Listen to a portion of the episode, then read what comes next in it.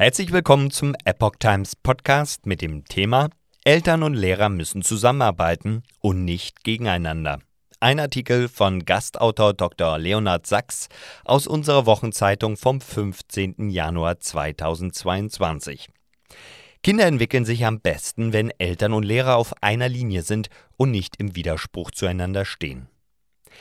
In den letzten Jahrzehnten drifteten die Werte- und Moralvorstellungen in Sachen Erziehung zwischen Schulen und Elternhaus stark auseinander, und zwar weltweit. Das konnte der bekannte amerikanische Kinderarzt und Psychologe Dr. Leonard Sachs bei Beratung hunderter Schulen nicht nur in den USA, sondern auch in Australien, Kanada, England, Deutschland, Italien, Mexiko, Neuseeland, Schottland, Spanien und der Schweiz beobachten. Er rät daher den Eltern dringend, sich auf ihre Vorbildfunktion zu besinnen den Charakter ihrer Kinder zu stärken und mit deren Lehrern in respektvollem Zusammenspiel zu agieren. Nur so könne die Basis für das Wohlergehen unserer Gesellschaft und der Jugendlichen geschaffen werden. Im nachfolgenden Bericht erzählt Dr. Leonhard Sachs über seine Erfahrung, die er während eines Vortrags machte, den er in einer Mittelschule im US-Bundesstaat Kalifornien abhielt. Bei einem Vortrag vor Eltern der Hillview Middle School in Menlo Park, Kalifornien, einer wohlhabenden Gegend im Silicon Valley, sprach ich über das Thema Tugendhaftigkeit. Ich stellte eine Studie vor, die zeigt, dass Gewissenhaftigkeit, die zu den Eigenschaften wie Ehrlichkeit und Selbstkontrolle gehört, gute Ergebnisse im Erwachsenenalter hervorbringt. Denn der Charakter eines Kindes ist eine bessere Voraussage für dessen Gesundheit, Wohlstand und Glück in 20 Jahren als seine Noten, Testergebnisse oder die Beliebtheit. Die Botschaft dieser Untersuchung und anderer Studien ist, dass es für uns als Eltern oberste Priorität haben sollte, Kindern Ehrlichkeit beizubringen, sagte ich. Keine guten Lektionen. In diesem Moment erhob eine Frau in der ersten Reihe ihre Hand. Ich tat so, als würde ich es nicht bemerken, denn es war noch nicht Zeit für die Fragerunde. Noten und Testergebnisse sind wichtig, aber es ist wichtiger, Tugend und Charakter zu lehren, fuhr ich fort. Die Frau wurde hektisch und wedelte nun mit beiden Händen in der Luft. Ich konnte sie nicht länger ignorieren. Also rief ich sie zu mir. Sie erzählte den Zuhörern, dass sie in Menlo Park in einer Mittelschule unterrichtet. Eines Tages führte sie einen Test ohne Hilfsmaterialien durch, was bedeutete, dass keine Smartphones erlaubt waren. Als sie im hinteren Teil des Raums stand, konnte sie deutlich sehen, wie eines der Mädchen auf dem Schoß ihr iPhone bediente. Leise trat sie hinter das Mädchen und nahm ihm das Telefon weg. Auf dem Bildschirm wurde die Antwort zu einer der Testfragen angezeigt. Ich bin sehr enttäuscht, sagte die Lehrerin. Ich bewerte deinen Test mit der Note ungenügend. Du kannst dein iPhone abends wieder abholen. Zwei Wochen später wurde die Lehrerin ins Büro des Schulleiters zitiert und darüber informiert, dass sie sich vor der ganzen Klasse bei dem Mädchen entschuldigen müsse, wenn sie weiterhin an dieser Schule arbeiten wolle. Wie sich herausstellte, hatte sich das Mädchen unter Tränen bei seinen Eltern über den Vorfall beschwert und die Lehrerin beschuldigt, sie öffentlich gedemütigt zu haben. Bei den Eltern des Mädchens handelte es sich um reiche Geldgeber, die der Schule mehr als eine Million Dollar gespendet hatten. Der Vater rief einen seiner Freunde im Schulvorstand an und forderte die Lehrerin auf, sich zu entschuldigen, was die Lehrerin auch widerwillig tat. Ich kann es mir nicht leisten, meinen Job zu kündigen sagte sie den Anwesenden. Halten Sie einen Moment inne und überlegen Sie, was dieser Vater seiner Tochter beigebracht hat. Ehrlichkeit ist weniger wichtig als eine gute Note in einem Test.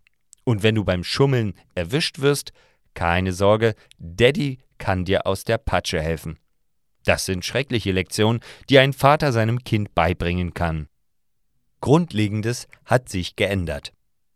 Und doch sind diese Geschichten nicht ungewöhnlich. Im Gegenteil, sie werden immer häufiger. Etwas Grundlegendes hat sich geändert. Ich habe in den letzten 20 Jahren in mehr als 460 Schulen Workshops angeboten. Wenn ein Kind vor 20 Jahren in der Schule beim Spicken erwischt wurde, wurde es zwar bestraft, aber zu Hause musste es wahrscheinlich mit noch strengeren Ermahnungen rechnen. Die Lehrkraft benachrichtigte die Eltern, die dem Kind wahrscheinlich einige Privilegien verwehrten und ihm vielleicht sogar Ausgehverbot erteilten, weil es geschwindelt hatte. Wenn heute ein Schüler beim Abschreiben erwischt wird, ist es nicht ungewöhnlich, dass sich die Eltern wie Anwälte einschalten. Beweise fordern und sich verteidigen. Kinder und Jugendliche gedeihen am ehesten, wenn Eltern und Lehrer zusammenarbeiten. Aber dieses Bündnis geht immer mehr in die Brüche. Manchmal liegt es daran, dass die Eltern den Lehrer absichtlich unterminieren und sich ihm widersetzen, wie in dem obigen Beispiel. Ein anderes Mal liegt es daran, dass das Kind eine psychiatrische Diagnose hat. Mein Kind kann nichts dafür, es hat das Asperger-Syndrom. Oder es hat eine Autismus-Spektrumstörung. Oder ADHS sind Ausreden, die ich immer häufiger von Eltern höre. Ich verstehe, dass Ihr Kind diese Störung hat, antworte ich den Eltern. Aber das bedeutet nicht, dass Ihr Kind nicht lernen muss, sich selbst zu beherrschen oder sich anderen gegenüber höflich zu verhalten. Im Gegenteil, es bedeutet, dass Sie und Ihr Kind sich viel mehr anstrengen müssen. Wenn ein Kind vor 20 Jahren trotzig und respektlos war und den Lehrern widersprach, rief der Lehrer oder Vertrauenslehrer die Eltern zu sich und sagte, Ihr Kind ist unhöflich, Sie müssen Ihrem Kind beibringen, was in der Schule erwartet wird. Heute stelle ich fest, dass der Schulpsychologe eher folgendermaßen reagiert. Das Verhalten Ihres Kindes deutet möglicherweise auf eine oppositionelle Trotzstörung hin.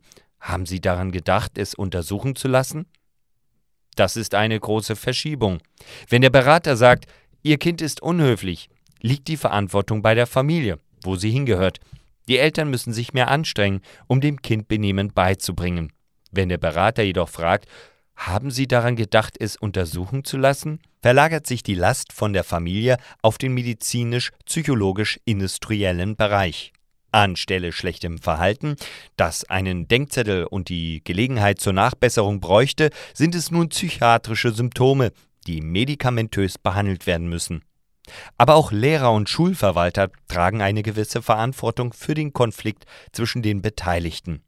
Ich stelle immer häufiger fest, dass Schulen und Schulbezirke kontroverse Richtlinien einführen, ohne dass die Eltern etwas dazu beitragen, und zwar zu Themen, die von der kritischen Rassentheorie über die Geschlechteridentität bis hin zu Howard Zinn beeinflussten Ansätzen zur amerikanischen Geschichte reichen.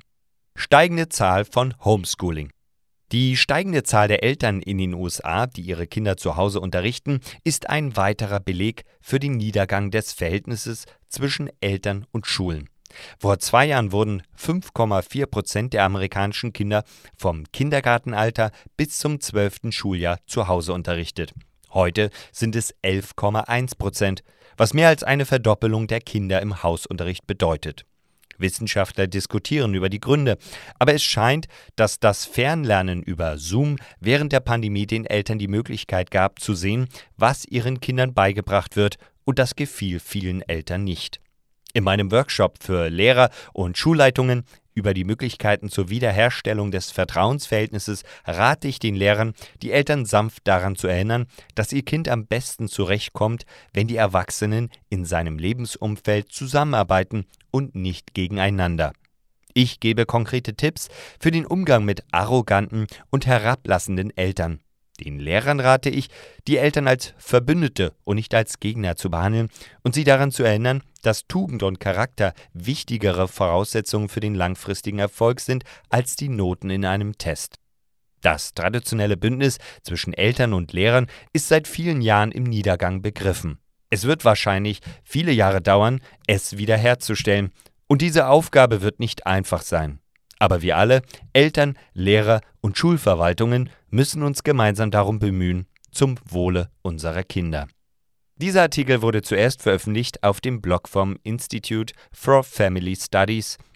Über den Autor Leonard Sachs ist Hausarzt, Psychologe, Biologe und international bekannter Autor von unter anderem Jungs im Abseits, Fünf Gründe, warum unsere Söhne immer antriebsloser werden, die aufrüttelnde Analyse eines Kinderarztes.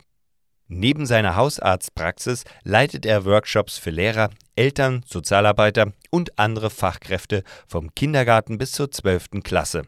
Er vertritt eine wertebasierte traditionelle Erziehungsarbeit als Lösungsansatz für die Herausforderungen der heutigen Zeit.